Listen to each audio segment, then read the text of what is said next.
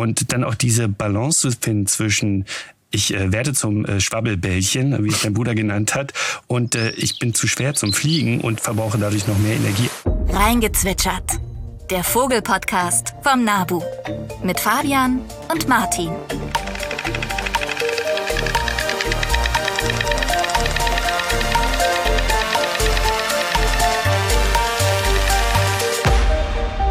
Herzlich willkommen bei Reingezwitschert. Hier ist mal wieder euer Podcast-Duo, das ist Martin und Fabian. Hi. Wir freuen uns, dass ihr dabei seid und starten direkt, weil wir haben einiges vor heute zum Thema. Ja, ich verrate es direkt zum Thema Vogelzug. Ihr seht es ja auch in der Überschrift. Also es wird eine, es gibt so coole Stories, was da wieder geforscht wurde und was da für für Effekte gibt und was die Vögel machen und so. Und vieles ist auch gar nicht so, also auch die Grundlagen sind für viele nicht so klar. Und einige waren mir auch gar nicht so klar. Absolut. Also da kann man echt immer noch dazu lernen. Und es gibt so viel, ja, äh, da gehen wir nachher noch ein. Da gehen wir ein. Bevor wir darauf eingehen und auf eure Fragen eingehen, äh, Fabian, möchte ich gerne auf dein T-Shirt eingehen, weil da liebäugel ich schon den ganzen Tag mit oder ich, ich starre den ganzen Tag drauf. Ähm, um es kurz zu erklären, das ist ein Vogel-T-Shirt natürlich mit Ja. Entenhintern. Ja, okay, das klingt jetzt noch schlimmer, als es ist. Also es ist ähm, von Gründelenten, also die nicht abtauchen, sondern so Köpfchen ins Wasser, Schwänzchen in die Höhe, sind es quasi nur die, also ohne Kopf und man sieht, weil der steckt ja im Wasser und man kann dann erraten, welche Entenart das ist. Und ich will das T-Shirt haben. Ja, also das war so ein- deins, aber Ja, das war so ein, äh, so ein britischer Vogelnerd-Bedarf. Ah. Und ich weiß noch, wir haben extra als große, also äh, meinen Leuten da haben wir extra zusammenbestellt, damit wir nur einmal Porto kosten. Dann war es aber so viel und dann kam Brexit, dass wir dann durch, durch äh, ne, mussten wir Durch irgendwie Zoll. 180 Euro Zoll bezahlen. Also es wäre mit Abstand günstiger gewesen, hätte jeder selbst bestellt. Das war sehr, sehr ungeschickt. Aber gut, egal. Okay, let's go. Wir fangen mal wieder an mit zwei Fragen aus der Community. Und ich lese mal die erste vor von Rainlands bzw. Amseschatten auf Spotify. Eine Frage von der Folge 9. Was soll man tun, wenn ein Vogel, nachdem er an die Scheibe geflogen ist, über eine Stunde liegen bleibt, aber noch atmet? Und danke für einen tollen Podcast. Okay, also wir können nicht immer alle Fragen direkt beantworten. Manchmal schieben wir die auch in der nächsten Folge. Ich hoffe, das ist in Ordnung für euch. Wir antworten kurz. Martin, möchtest du oder soll ich? Ja, also wir wollen dazu ja eh noch mal eine eigene Folge machen, deswegen machen wir das vielleicht nicht ganz so ausführlich. Aber äh, wenn das Tier noch atmet, also noch lebt, dann könnt ihr natürlich versuchen, das in einer Box äh, ruhig zu stellen und dunkel zu stellen, aber mit Luftlöchern natürlich und schauen, ob in den nächsten drei Stunden, äh, ob sich da was bessert. Ne? An, ansonsten, falls das nicht der Fall ist, dann kann man vielleicht davon ausgehen, dass die inneren Verletzungen zu gravierend sind. Dann könnte man natürlich noch einen Veterinär aufsuchen. Ja. Also ich würde sagen, Aber- als grobe Richtung Ja. erstmal in den Karton das Tier beruhigen lassen und dann nach etwa drei Stunden oder so den aufmachen. Nicht drinnen, sondern draußen und auch nicht drinnen gucken, ob alles okay ist. Ähm, das wäre der Super-GAU, wenn er dann halt losfliegt und den Stress hat. Also draußen aufmachen nach etwa drei Stunden und sollte er fliegen, ist alles okay hoffentlich und sollte er nicht fliegen können, zu einer Auffangstation oder einem Tierarzt bringen. Genau, dann gab es noch eine zweite Frage, die dir persönlich gestellt wurde. Ähm, Ja, genau.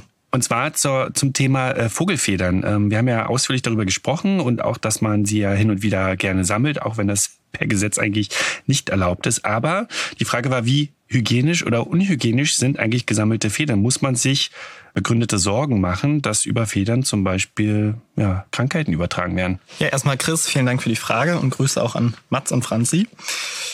Gute Frage und ähm, kann man nicht eine extrem klare Antwort drauf geben, aber erstmal Entwarnung. In der Regel sind Federn relativ keimfrei, also da halten sich nicht viele Krankheitserreger. Trotzdem kann es natürlich vorkommen und gerade wenn da noch Fleischreste oder also wenn das Tier gerissen worden ist von einem, von einem anderen Tier oder wenn da jetzt noch Kot drauf ist, kann theoretisch Salmonellen gibt's eine Mini-Chance. Ähm, ja, Vogel, Vogelgrippe muss man sagen. Also Spezialfall, Vogelgrippe. man sollte jetzt nicht an, in einem Park irgendwie unbedingt Enten oder ähm, Gänsefedern sammeln oder auch nicht an der Küste irgendwie von Ja. toten Möwen oder so. Das würden wir auf jeden Fall nicht empfehlen. Ansonsten ist das relativ unproblematisch. Ähm, man kann aber die Federn, ich habe auch gelesen, desinfizieren. Das habe ich aber noch nie selbst gemacht. Also einfach einsprühen. Man kann das mit so leichtem Spülmittel reinigen und dann auch meist trocken föhnen, sonst kann es manchmal zur Verformung kommen. Also oder die einfach mit Wasser ein bisschen bisschen reinigen. Ach ja, Genau. und man darf ja keine Federn sammeln. Ähm, ja, aber wenn ihr das so aus wissenschaftlichen Zwecken, also wenn ihr einen mitnehmt, könnt ihr das beachten, gerade bei Kindern. Ansonsten relativ ungefährlich. Ja, ansonsten, Fabian, was hast du uns denn heute an Neuigkeiten aus der Vogelwelt mitgebracht? Was gibt's Schönes? Die Vogelnews. Ja, Vogelnews. Ich habe zwei mitgebracht. Die erste führe ich ein bisschen aus, die zweite halte ich relativ kurz.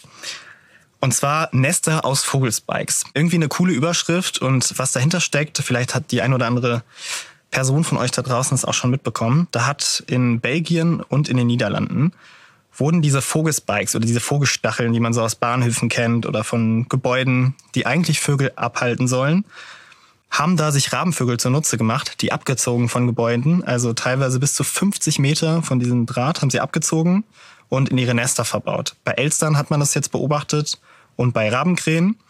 1500 Spikes haben sie wow. zum Beispiel in einem Elsternest gefunden. Wow. Und sie haben die tatsächlich gar nicht, also erst zweckentfremdet, aber dann wieder auch nicht. Also sie haben auch diese Spikes wohl so angebaut, man hat das jetzt untersucht und einen Scan gemacht von diesem Nest. Die haben wirklich den Eingang auch versperrt. Also die Vögel haben das benutzt, um andere Vögel, also meinetwegen beim Elsternest wurde das untersucht, um halt zum Beispiel Rabenkrähen oder andere Rabenvögel, Greifvögel davon abzuhalten, in ihr Nest zu klettern, auch Raubsäuger, haben sie die Spikes so wie so ein, wie so ein Abwehrdraht benutzt. Mhm. Und äh, der Forschende hat das bezeichnet als eine uneinnehmbare Festung. Ja, also da könnt ihr auch gerne mal googeln oder in die Shownotes gucken. Da gibt's echt äh, coole Bilder von. Sieht erstmal aus wie ein Haufen Müll, aber es ist dann doch recht gezielt alles eingesetzt anscheinend. Und die zweite Info packe ich mal direkt hinterher, weil wir haben heute noch ein bisschen, bisschen was vor.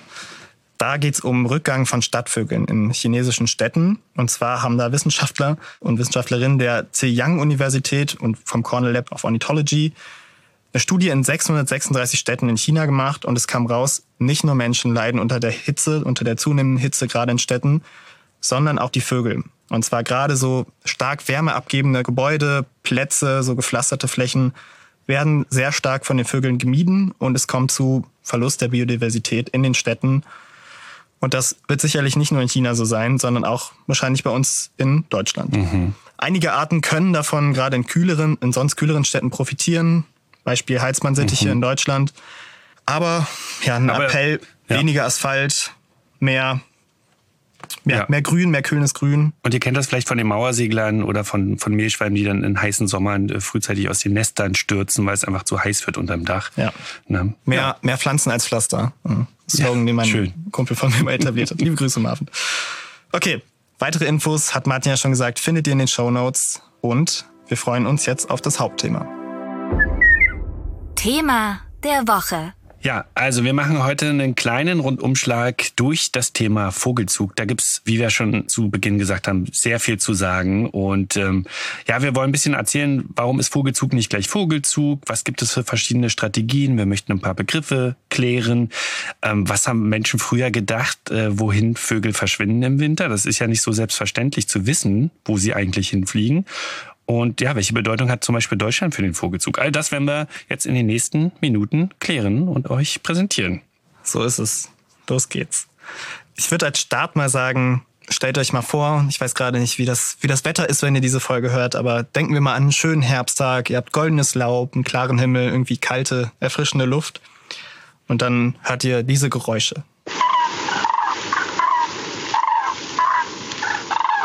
Oder auch diese Geräusche erinnern uns an den Word of the Day der letzten Folge. Also ich denke da gleich an Pflaumenkuchen und Pilze sammeln. Oder manchmal auch diese Rufe. Das hört man tatsächlich ziemlich oft, wenn man darauf achtet. Mhm. Das erste war ein Kranich, das zweite die Graugans, die hatten wir als letzten Bird of the Day.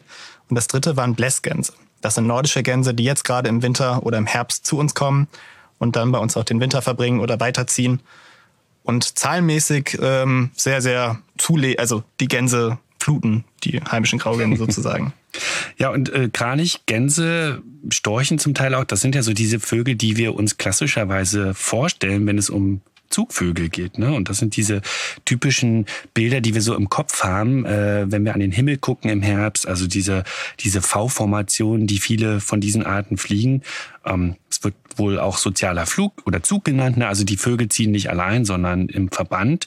Und das hat natürlich auch einen Grund. Also sie fliegen in dieser V-Formation, weil das energiesparend ist. Und auf die Details gehen wir gar nicht ein, aber äh, Fakt ist auf jeden Fall auch, das Tier an der Spitze. Ähm, das Wechsel, ne? Das Wechsel ne, hat die meiste Arbeit und äh, die wechseln sich also ab, äh, hängt aber auch von der Art jeweils ab, wie das dann vonstatten geht. Und was auch auffällt, ist, dieser Zug ist immer tagsüber. Es gibt auch feste Routen, die etabliert sind. Also sie ziehen meist so, sag ich mal, so einmal von rechts oben nach links unten oder nach Saarland, sage ich mal, äh, einmal so durch Deutschland, die, die nordischen, die skandinavischen und sibirischen Zugvögel. Zumindest ist das so bei Gänsen, bei Kranichen, bei Störchen auch oft. Da gibt's eine recht feste Route, aber das Ziel kann auch durchaus variiert werden, eben da das so ein sozialer Aspekt ist und die sehr plastisch reagieren können. Ich sag mal, das ist nicht so ganz genetisch festgelegt oder nicht nur, sondern sie können durchaus auch sagen, und das beobachtet man ja auch bei Weichstörchen beispielsweise, dass sie jetzt nicht mehr bis nach Afrika fliegen, sondern nur noch bis Spanien auf die Müllkippe oder sogar gar nicht mehr wegfliegen. Mhm. Oder dass die meisten Kraniche einfach in Frankreich und da auch immer näher an Deutschland überwintern. Also da passiert schon viel. Martin hat ja auch schon gesagt, sie nutzen die Thermik, sie fliegen tagsüber, diese V-Formation. Das kann man auch bei anderen Vogelarten beobachten. Also viele Entenvögel, Störche, Kraniche, aber auch Kormorane machen das so. Greifvögel fliegen nicht unbedingt in Gruppen, aber nutzen auch Thermik, fliegen tagsüber. Zum Beispiel der Wespenbussard, Schwarzmilan, Schreiadler, Fischadler, die Weinarten. Also bei ganz vielen von diesen Arten läuft es so. Und das ist auch das, was wir im Kopf haben. Aber gar nicht so der Standard, wie es bei den meisten und vor allem bei den Singvogelarten läuft. Mhm. Nämlich da läuft es ganz anders. Und wie das da läuft, da haben wir heute wieder O-Töne mitgebracht und äh, ja, ich würde sagen, ich stelle die Person vor. Ich kenne sie durchaus länger als du. äh, ja, ich freue mich sehr. Dr. Timo Karwinkel von der Uni Oldenburg in der Arbeitsgruppe für Migrationsbiologie ist er da Postdoc. Ja, und es steht mir recht nah, es ist mein Bruder, der eben da forscht und äh, finde ich total cool, dass, ja, dass du uns das aufgenommen hast und äh, ich darf dich wohl duzen hier. Also, wir haben Timo gefragt, wie läuft es eigentlich ab mit dem Vogelzug? Was ist da bei Singvögeln vielleicht anders? Das Faszinierende am Singvogelzug ist, dass er ganz anders funktioniert als der Kranichzug. Singvögel ziehen größtenteils nicht in sozialen Gruppen und äh, größtenteils auch alleine.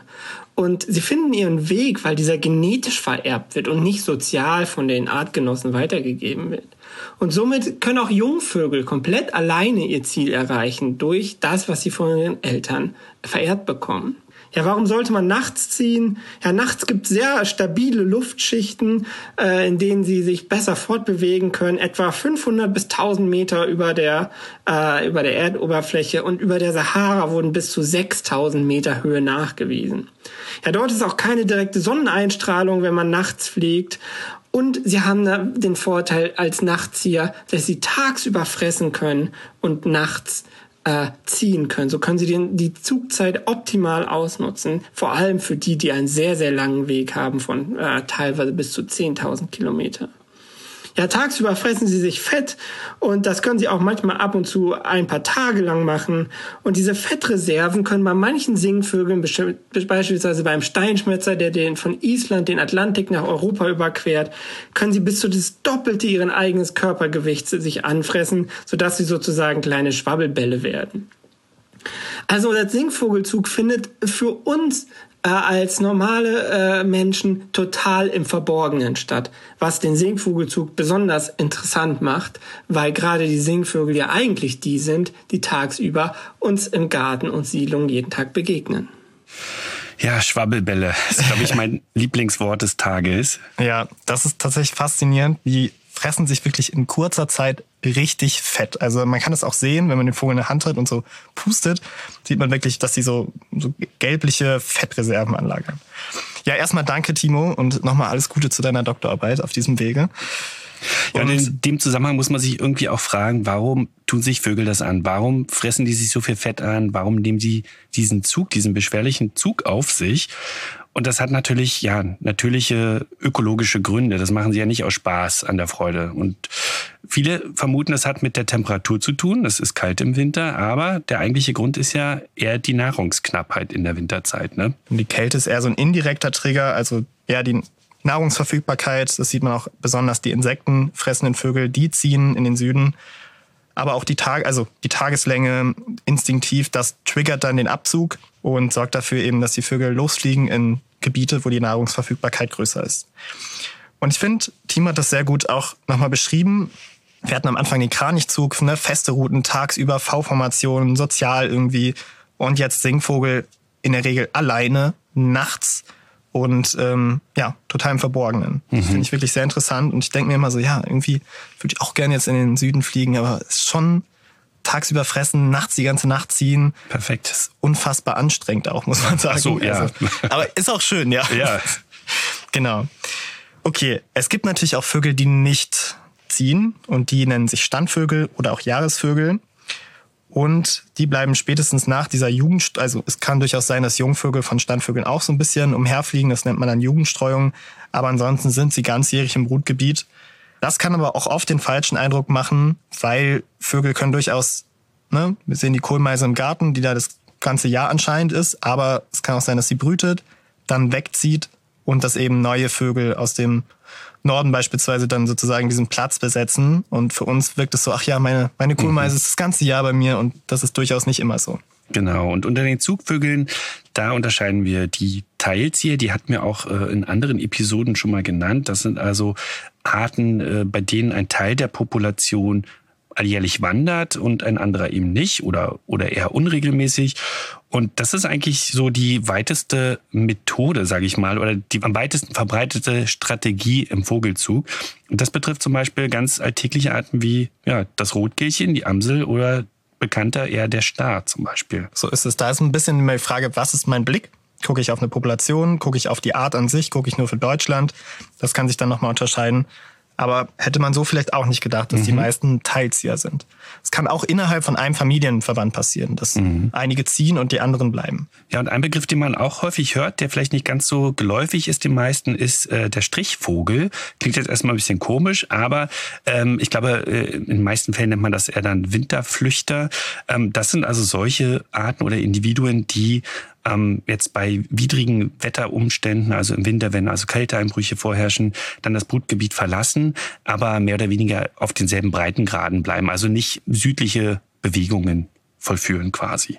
Es gibt durchaus auch Arten, die flüchten in, in tiefere Lagen, das nennt man auch Vertikalzieher. Also wenn ich jetzt in höheren Gebirgslagen meinetwegen viel Schnee, viel widrige Bedingungen haben, die dann eben Richtung Tal flüchten. Das sind die Vertikalzieher.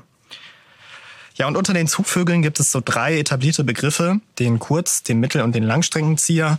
Da vielleicht einmal zur Definition. Der Kurzstreckenzieher, das sind kurze Distanzen, logischerweise. Meistens fliegen unsere Vögel dann irgendwie nach Westfrankreich beispielsweise, die Kraniche, die hier brüten. Und das wäre dann so ein Kurzstreckenzieher. Wobei manchmal auch der Mittelstreckenzieher, manchmal verlaufen die Grenzen auch ja. so ein bisschen. Das ist jetzt keine, ab so und so viel Kilometer bist du jetzt das. Aber so als groben Richtwert könnte man bei den Mittelstreckenziehern sagen, dass die ja, bis Nordafrika meinetwegen fliegen oder also ein bisschen länger als die Kurzstrecke, aber sie überqueren jetzt nicht tausende Kilometer in Afrika die Sahara. Und die europäischen Vögel sind dann eher die, die wirklich am Mittelmeer beispielsweise überwintern. Das würde man dann als Mittelstreckenzieher, zum Beispiel genau. der Wiesenpieper. Ja, und die klassischen, sage ich mal, Langstreckenzieher, das sind dann, wie du eben erwähnt hast, also solche, die dann die Sahara überqueren und südlich der Sahelzone, ähm, ja, in Afrika zum Beispiel überwintern oder je nach Art dann vielleicht auch in Ostasien. So, haben wir diese Begriffe jetzt geklärt? Ein paar habe ich noch, und zwar einmal Ost- und Westzieher.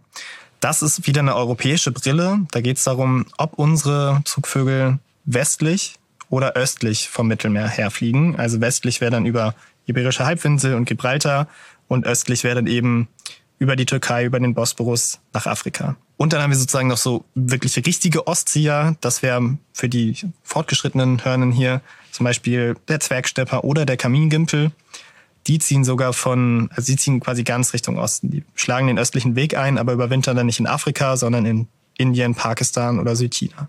Und ein schönes Beispiel für die Ost-West-Zieher sind die Weißstörche bei uns in Deutschland, denn da gibt es quasi geteilte Populationen. Also die in Westdeutschland sind vornehmlich eher die Westzieher, die in Ostdeutschland eher die Ostzieher. Ja. Ein Begriff habe ich noch, aber dann, dann reicht's auch, und zwar den Schleifenzug. Den finde ich ganz cool.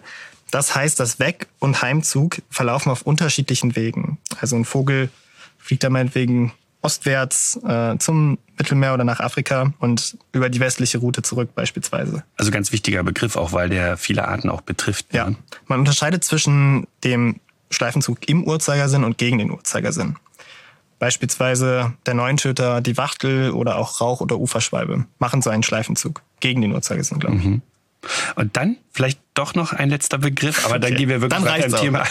Man hört manchmal auch den Begriff Invasion, das klingt ja immer ein bisschen martialisch, aber äh, unter Vögeln ist das dann also äh, eine solche Situation, wenn zum Beispiel aus Skandinavien oder Osteuropa bestimmte Arten massenhaft ja, zu uns kommen. Zum Beispiel ein schönes Beispiel ist der Seidenschwanz, äh, der in manchen Jahren also in ganzen Scharen über ja, Eberesche und andere fruchttragende Bäume herfällt. Genau, das nennt man dann Vogelinvasion. Und damit ist dann also nicht Hitchcock gemeint. Ja. Kommen wir zum nächsten Kapitel, Mensch und Vogelzug. Das ist, glaube ich, mein Favorite. Also da sind wirklich total ja, interessante interessante Entwicklung, wie Menschen das rausgefunden haben. Also man muss sich vorstellen, die Mittel waren ja früher ganz anders und auf einmal verschwinden die Vögel im Winter und da gab es die wildesten Überlegungen, was sie machen.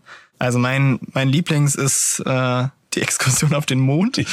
Also das hat sogar ein Naturforscher, Charles Morton hieß er, so im 17. Jahrhundert gesagt. Der vermutete nämlich, dass die Störche, wie auch die Kraniche und Schwalben, auf dem Mond überwintern würden. Sie bräuchten circa einen Monat, hat er gesagt, oder hat er geschätzt, und fliegen dann halt zum Mond. Und es ist aber recht, ja, recht angenehm für sie, weil sie durch das Fehlen von Luftwiderstand, durch diese Schwerkraft da recht bequem und manchmal auch schlafend hinschweben. Das finde ich Interessant. Es ist, äh, man ist immer so leicht, äh, ähm, also ja, man muss immer aufpassen, dass man das nicht so belächelt. Genau, ja. Ach, man ja. sieht das aus seiner heutigen Sicht, aber das ist natürlich äh, trotzdem überhaupt die Idee, sich darüber Gedanken ja, zu machen, was das zu bemerken. Es ist schon faszinierend. Ne? Und äh, ähnlich geht's auch in die Richtung, was Karl von Linné gesagt hat. Den Namen habt ihr vielleicht schon mal gehört. Das ist ja ein, ein Schwede gewesen und der Begründer der systematischen Biologie. Und der war davon überzeugt, dass zum Beispiel Schwalben den Winter im Schlamm von Seen und Teichen überdauern. Und das finde ich gar nicht so unclever, weil man sieht ja Schwalben, Rauchschwalben zum Beispiel im Sommer auch oft über der Wasseroberfläche fliegen und irgendwie finde ich das ganz äh, naheliegend, dass man dann davon ausgeht, dass sie auch tauchen können und da vielleicht am Grunde überwintern. Und da hat mein Bruder Herz auch was zugesagt. Da gibt es nämlich dann eine Studie, die genau das überprüfen sollte. Und das hören wir uns mal an. Man hatte damals sogar die Theorie, dass Schwalben, die sich besonders im Herbst gerne im Schilf sammeln zum Schlafen, auf dem Boden der Teiche überwintern. So machte der deutsche Naturforscher Johann Leonhard Frisch im Jahre 1724 ein Experiment. Er band rote Fäden an die Füße von Schwalben und die rote Farbe war wasserlöslich. Sollten sich also die Schwalben über den Winter im Wasser aufhalten, sollte sich diese Farbe langsam lösen. Sollten sie in den Süden fliegen, sollte die Farbe da bleiben, weil das Gefieder natürlich von oben auch die Fäden äh, und die Füße vor Wasser schützt. Und was war im nächsten Jahr? Die Schwalben kamen mit roten Bändern an den Füßen zurück. Also da sieht man auch mal wieder, wie sowas funktioniert. Wissenschaft, sage ich. Ne? Man hat eine Fragestellung und man denkt sich ein Experiment aus und bekommt dann im besten Fall Ergebnisse, die die Hypothese stützen. Ja, also da gibt's verrückte Ideen. Auch ein schöner Gedanke ist, dass sie sich in Mäuse verwandeln, weil die waren dann im Winter in den Scheunen, Scheunen zuhauf da. Oder auch, dass sie Winterschlaf halten. Da kurz der Einwand, das klingt jetzt zwar irgendwie bescheuert, dass sie das machen, aber es gibt tatsächlich eine Vogelart, die macht das. Und zwar, ich weiß nicht, wusstest du das, Martin? Ich habe das mal gehört, aber ich hätte es jetzt nicht abrufen können.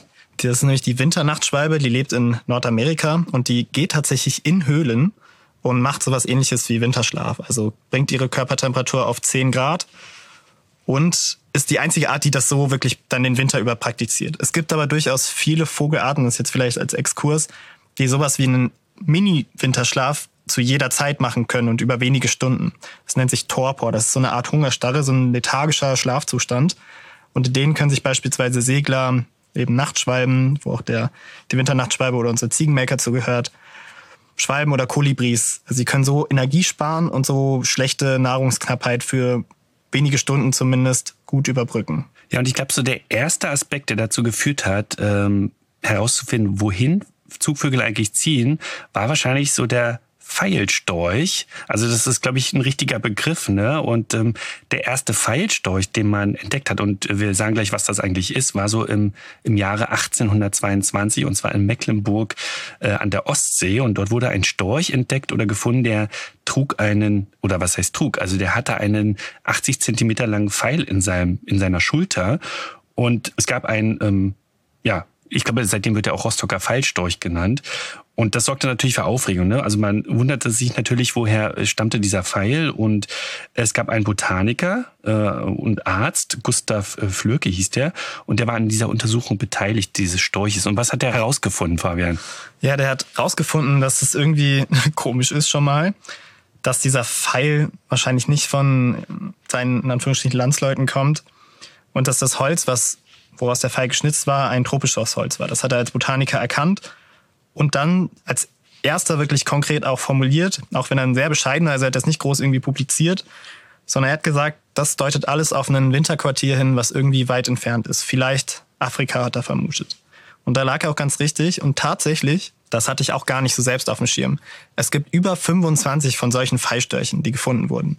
Die also mit diesem Pfeil, der irgendwo drin steckte, noch diese, weiß nicht, 3000 Kilometer zurückgezogen sind und dann angefangen haben zu brüten. Mhm. Also der wurde auch dann der Rostocker Pfeilstorch wurde auch erschossen, weil man diesen Pfeil gesehen hat und tatsächlich einfach die Begründung für dieses Erschießen war zur Befriedigung der allgemein erregten Neugier.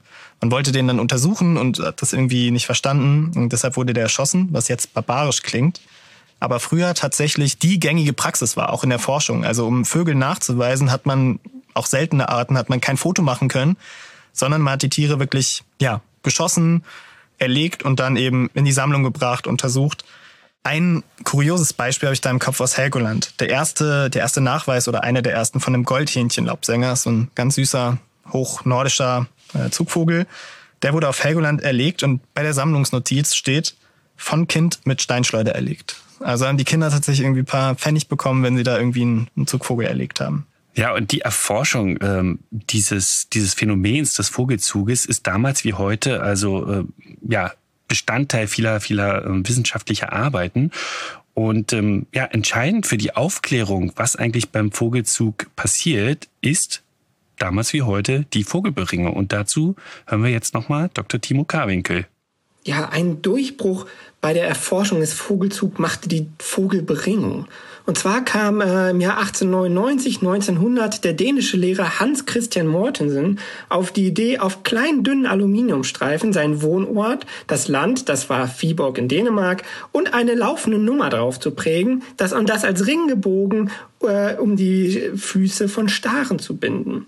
Und im selben Jahr bekam er noch die Rückmeldung aus Norwegen und aus den Niederlanden, wo zwei seiner beringten Stare geschossen wurden. Nun hatte er also den Ort, an dem der Star beringt wurde und einen Ort, an dem der Star wieder aufgetaucht ist und hat somit einen Beringungs- und einen Wiederfundort, den man auf der Karte mehr oder minder mit einem Strich verbinden kann. Und diese Methode wird nun seit über 100 Jahren angewendet und es werden alleine in Deutschland schon Millionen von Vögeln beringt. Und das war der Durchbruch bei der Erforschung der Zugwege und der Überwinterungsgebiete, die heute für fast alle Arten ziemlich gut bekannt sind. Und Sie können auch dabei helfen, dieses Bild zu vervollständigen. Finden Sie einen Vogel mit einem Ring, sollten Sie die Vogelwarten informieren. Meist steht die Vogelwarte auch drauf. Nicht zu verwechseln sind diese Ringe aber mit den Züchterringen. Die Züchterringe sind meistens bunt und geschlossen. Sie haben also keine Öffnung, weil sie den Vögeln als Jungvögel über das weiche Bein gestülpt werden. Während die Vogelberingungsringe, sie werden sozusagen immer noch aus Aluminiumstreifen gebogen und haben somit eine äh, kleine Überlappungskante. So kann man die gut unterscheiden. Super spannend. Ich habe auch selber schon Vögel gemeldet, äh, also Ringfunde gemeldet. Und man findet die nicht nur immer an toten Vögeln, sage ich mal, sondern es gibt tatsächlich auch bunte Plastikringe bei großen Vögeln, vor allem die man auch mit dem Fernglas äh, erkennen und ablesen kann und dann auch melden kann. Es gibt auch viele Projekte, wo beispielsweise Gänse eine, einen Halsring bekommen, wo eine Nummer draufsteht, die man leicht ablesen kann oder Farbringkombinationen. Das sind dann einzelne, wie gesagt, einzelne Forschungsprojekte und dann kann man die Vögel in Farbcodes erkennen. Ja, also wir sehen Ringfunde und diverse Studien dazu machen deutlich, Vögel finden immer wieder auch nach Hause. Das muss man sich mal klar machen. Sie fliegen wirklich los von ihrem Nest. Beispielsweise der Storch ist immer ein sehr gut vorzustellendes mhm. Beispiel. Fliegen tausende Kilometer nach Afrika, überwinden, weiß nicht, das Mittelmeer, die Sahara und überwintern auch, das weiß man auch durch Ringfunde, tatsächlich fast quasi immer auf dem gleichen Baum sozusagen. Also sie finden auch genau den Spot in Afrika wieder, wo sie das letzte Jahr überwintert haben und fliegen dann zurück. Es ist schon präzise und also kaum vorstellbar irgendwie, wie sie das machen. Ja, für uns, ne? Und wie, wie schaffen die das? Ja, und auch dazu haben wir Timo gefragt, wie orientieren sich Vögel, wie sind sie zu solchen Leistungen imstande? Und wir hören noch mal rein. Bei all diesen faszinierenden Zugwegen fragt man sich ja, wie orientieren sich die Vögel? Ja, einmal sind äh, ganz offensichtlich Landmarken eine entscheidende Rolle. Gerade bei Vögeln, die das von ihren Eltern äh, oder von ihrem sozialen Umfeld beigebracht bekommen, sind Küstenlinien, Flüsse und Gebirgszüge wichtige Orientierungspunkte. Für Seevögel, die ihr Leben auf See verbringen, funktioniert das Ganze erstaunlich ähnlich. Das Meer ist nämlich sozusagen eine Art Geruchslandschaft. Auch wenn es für uns relativ homogen aussieht, bilden sich dort sehr viele verschiedene Gerüche aus, die mit dem Wind natürlich in bestimmte Richtungen transportiert werden. Und die Seevögel können das nutzen zur Orientierung. Ja, und zusätzlich zu diesen Landmarken kommen auch noch Kompasssysteme. Wir haben vielleicht bei den Pfadfindern mal gelernt, wie man mit einer analogen Uhr und der Sonne zusammen die Himmelsrichtung äh, bestimmt. Und auch die innere biologische Uhr plus die Sonne können eine Kompassrichtung für den Vogel äh, geben. Dann gibt es auch noch den Sternenkompass. Wir haben vielleicht mal gelernt, dass der Nordstern immer im Norden steht. Und Nestlinge oder Jungvögel lernen das tatsächlich auch, indem sie sich den Himmel selber angucken. Der Himmel dreht sich nämlich ja um den Nordstern und er bleibt immer konstant. Und dazu gibt es ein spannendes Experiment in einem Planetarium, wo man Jungvögel aufgezogen hat. Da hat man nicht den Nordstern in die Mitte gesetzt, sondern wahllos andere Sterne oder auch mal ähm, auch mal gar keinen Stern. Und was rausgekommen ist, dass die Jungvögel tatsächlich anhand dieser Rotationen lernen, was in der Mitte ist. Und denen ist ziemlich egal, was in der Mitte ist, ob da ein anderer Stern oder nix ist. Anhand der Konstellation können sie später tatsächlich die Himmelsrichtung bestimmen. Und als letztes gibt es noch den Magnetkompass. Und der ist der faszinierendste von allen, denn da weiß noch keiner so richtig, wie er funktioniert. Aber es ist klar, ihn gibt es. Ja, cool. Man kann schon fast ahnen, worauf seine Forschung hinausläuft. also wirklich verrückt. Ich meine, eine Geruchs, Geruchskarte vom Meer sozusagen. Ja. Das ist ja echt, also kurios. Also man kennt das ja selber vom Meer. Es riecht, aber es riecht irgendwie immer gleich für einen, finde ich. Fisch. ja, und dieser siebte Sinn, dieser Magnetsinn, das ist wirklich eine der, der spannendsten Fragen, die diese Migrationsökologie so bietet. Und was das genau ist, wie wir uns das vorstellen können, da haben wir natürlich Timo auch nochmal gefragt, weil das ist sein Forschungsbereich und wir hören noch einmal rein. Der Magnetkompass ist so faszinierend, der ist eine eigene Erklärung wert. In den 60er, 70ern hat man nämlich entdeckt, dass wildgefangene Zugvögel, in dem Fall Rotkehlchen, während der Zugzeit und nachts, wenn sie normalerweise ziehen würden, in den Käfigen immer bevorzugt in einer Ecke sitzen. Und das ganz ohne Sternenkompass oder Sonnenkompass, weil sie ja drinnen gehalten wurden. Und da hat man ein mehr oder minder einfaches Experiment gemacht. Man hat das Magnetfeld um diese Käfige herum gedreht. Das geht mit ein bisschen schlau angeordneter Kabel und ein bisschen Strom, geht das relativ unkompliziert. Und tatsächlich haben die Vögel dieser Richtungsänderung des Magnetfelds sind sie gefolgt und haben sich auch in die andere Richtung vom Käfig gesetzt. Und obwohl dieser Magnetkompass so seit den 70er Jahren bekannt ist, beißen sich die Forscher bis heute die Zähne daran aus, äh, wie dieser Magnetkompass funktioniert. Und die wahrscheinlichste Theorie, die aktuell am heißesten diskutiert ist, ist, dass der Magnetsinn wahrscheinlich im Auge sitzt und dort in der Netzhaut. Und bestimmte Moleküle reagieren dort auf das Magnetfeld, sodass das Magnetfeldwahrnehmung oder der Kompass so eine Art Sehen ist für den Vögel vielleicht. Und das Faszinierendste, er funktioniert wahrscheinlich über Quantenphysik. Und wer hätte schon in den 70ern gedacht, dass sich Quantenphysiker einmal mit Vogelzug beschäftigen werden? Wow. Das, das war mir neu mit der Quantenphysik. Ja, mir auch. Ja, vielen Dank, Timo, für diese Beiträge. Ich hoffe, Mama, Papa, wenn ihr das hört, äh, beide Kinder gleich. Ähm, ich habe tatsächlich noch einen kleinen Bruder und der ist jetzt auch voll drin in der Ornithologie. Also, ja, das ist so ein, irgendwie so ein Familiending geworden. Ich glaube, man nervt es vielleicht Offensichtlich. Nein. Okay. Ja, ich hatte es ja schon zu Beginn erwähnt, Deutschland spielt natürlich eine ganz wichtige Rolle auch im Vogelzug, ähm, einfach weil hier sehr viele Rastplätze liegen. Ne? Also wir denken ans Wattenmeer, dort haben wir Unmengen äh, an Limikolen, also an Wartvögeln, die dort ähm, überwintern, oder an die Boddenlandschaft in, in, an der Ostsee, wo Kraniche ähm, die Nacht verbringen im flachen Wasser. Also Deutschland ist auch so Dreh- und Angelpunkt der ja, europäischen, des europäischen Vogelzugs auch. Ja, sicherlich zusammen mit dem Wattenmeer in den Niederlanden. Okay, kommen wir zu unserem letzten Kapitel für das Hauptthema und zwar Leistung und Anekdoten. Da haben wir noch mal ein paar Studien, ein paar interessante Fakten für euch rausgesucht und da steigen wir mal noch mal ein. Ja, also es gibt ganz viel zu erzählen. Ähm, natürlich wollen wir euch die Rekorde vorstellen. Ähm, vielleicht habt ihr schon mal von der Küstenseeschwalbe gehört. Ähm, das ist eine Art, also eine Seeschwalbenart, die auch bei uns äh, brütet. Ähm, und die ist dafür bekannt, dass sie zwischen gewissermaßen zwischen den Polen wandert, also zwischen der Arktis und der Antarktis und dabei ähm, ja Strecken zurücklegt von 40 bis 50.000 Kilometern. Teils, das hat man auch durch Besenderung rausgefunden, teils fliegen sie nicht nur von Pol zu Pol, sondern über, äh, umrunden dann noch die Antarktis. Also wirklich unfassbar. Und wenn man sich das mal so hochrechnet, die werden in acht Jahren einmal bis zum Mond geflogen. Und mhm. jedes Jahr sozusagen umrunden sie einmal die Erde.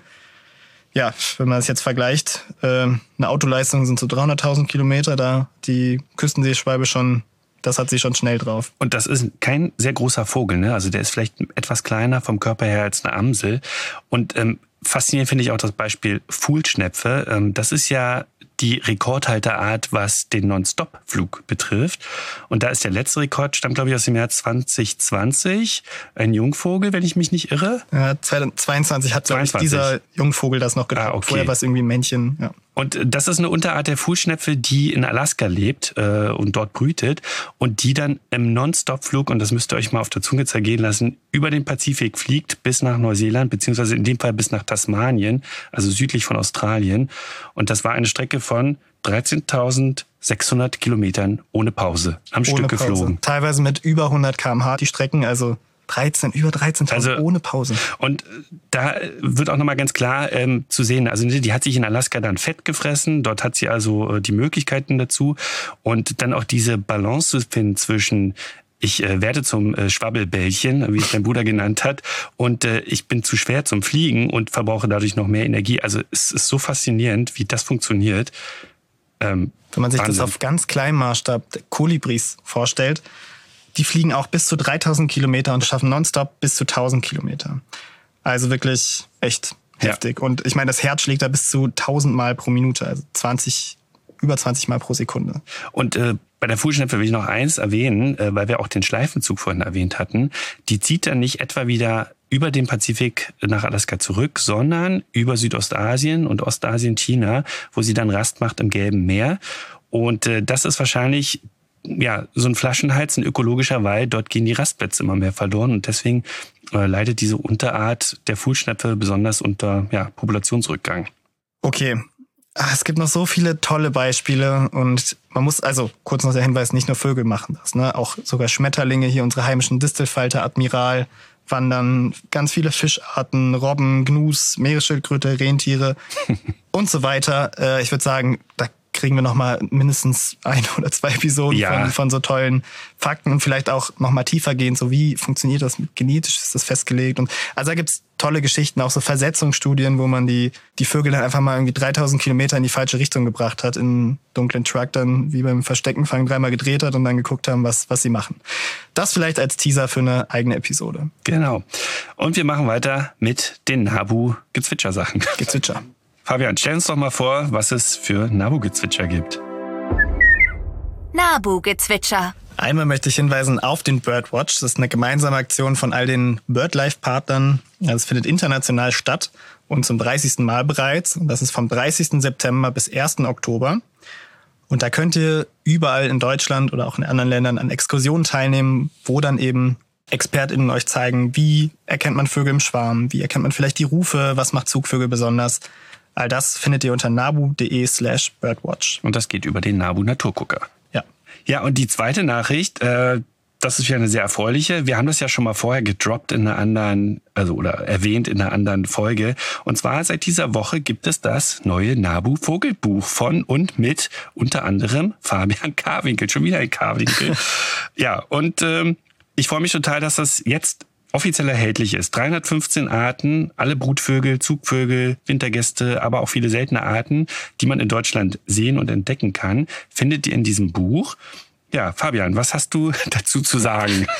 Ja, also es gibt natürlich schon unfassbar viele Vogelbücher, aber ich glaube, was, was dieses Buch jetzt kann und wo ich mich eben sehr darauf konzentriert habe, es soll diesen Spagat schaffen ähm, zwischen einem Bestimmungsbuch, aber auch zwischen so einem interessanten Buch, also mit, mit interessanten Infos, die man, weiß nicht, seinen Kindern erzählt, die man bei Exkursionen erzählt oder die man auch selbst einfach liest und faszinierend findet.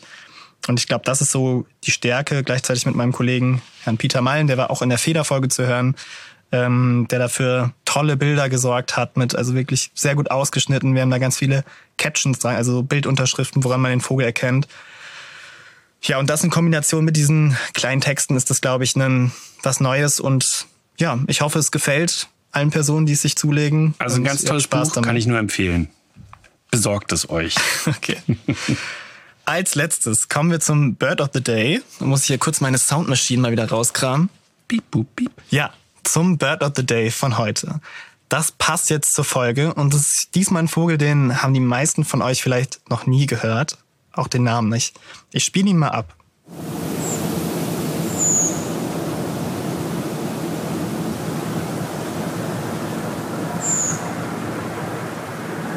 Ich weiß, das war sehr leise, aber das ist, wie es ist. Also so hat man diesen Vogel.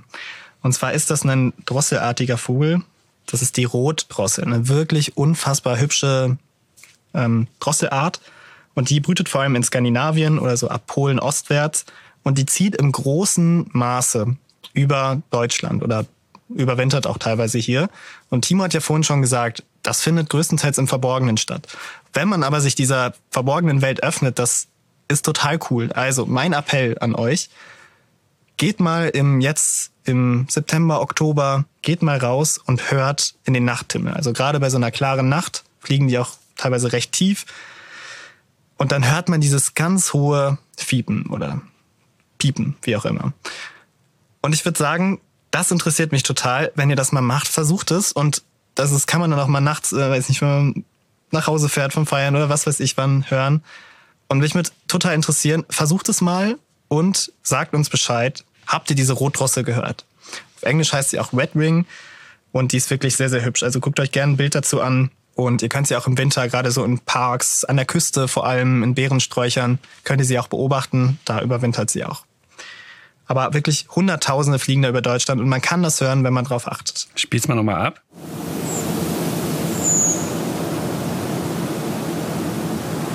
Ja, und mit dem Ruf, dem Gesang, wie auch immer, der Rotdrossel, bedanken wir euch bei euch. Äh, bedanken. Bedanken euch, wir bei uns? Nein. Bedanken wir, bedanken wir uns, bei, uns euch. bei euch. Danke fürs Zuhören, wie immer. Ja, und auch wie immer, wenn euch der Podcast gefällt, empfehlt uns gern weiter, lasst eine Bewertung da, abonniert uns. Ihr könnt uns auch gerne wieder Vogelfragen stellen, die wir dann beantworten oder ein Feedback geben, was können wir anders machen, was gefällt euch. Schreibt uns unter vogelpodcast.nabu.de oder nutzt die Kommentarfunktion bei Spotify. Und ich würde sagen, wir werden auch die Frage stellen, habt ihr die Rotdrossel gehört oder nicht? Stimmt da gerne ab bei Spotify. Ja, und schön war es mit euch. sehr wieder. schön und wir freuen uns auf die nächste Folge. Dankeschön fürs Zuhören und bis bald. Tschüss. Das war Reingezwitschert, der Vogelpodcast vom Nabu. Eine Produktion des Nabu. Neue Folgen findet ihr überall da, wo es Podcasts gibt. Übrigens, mehr zum Thema Vogelschutz findet ihr auf unserer Website nabu.de und auf unseren Social-Media-Kanälen.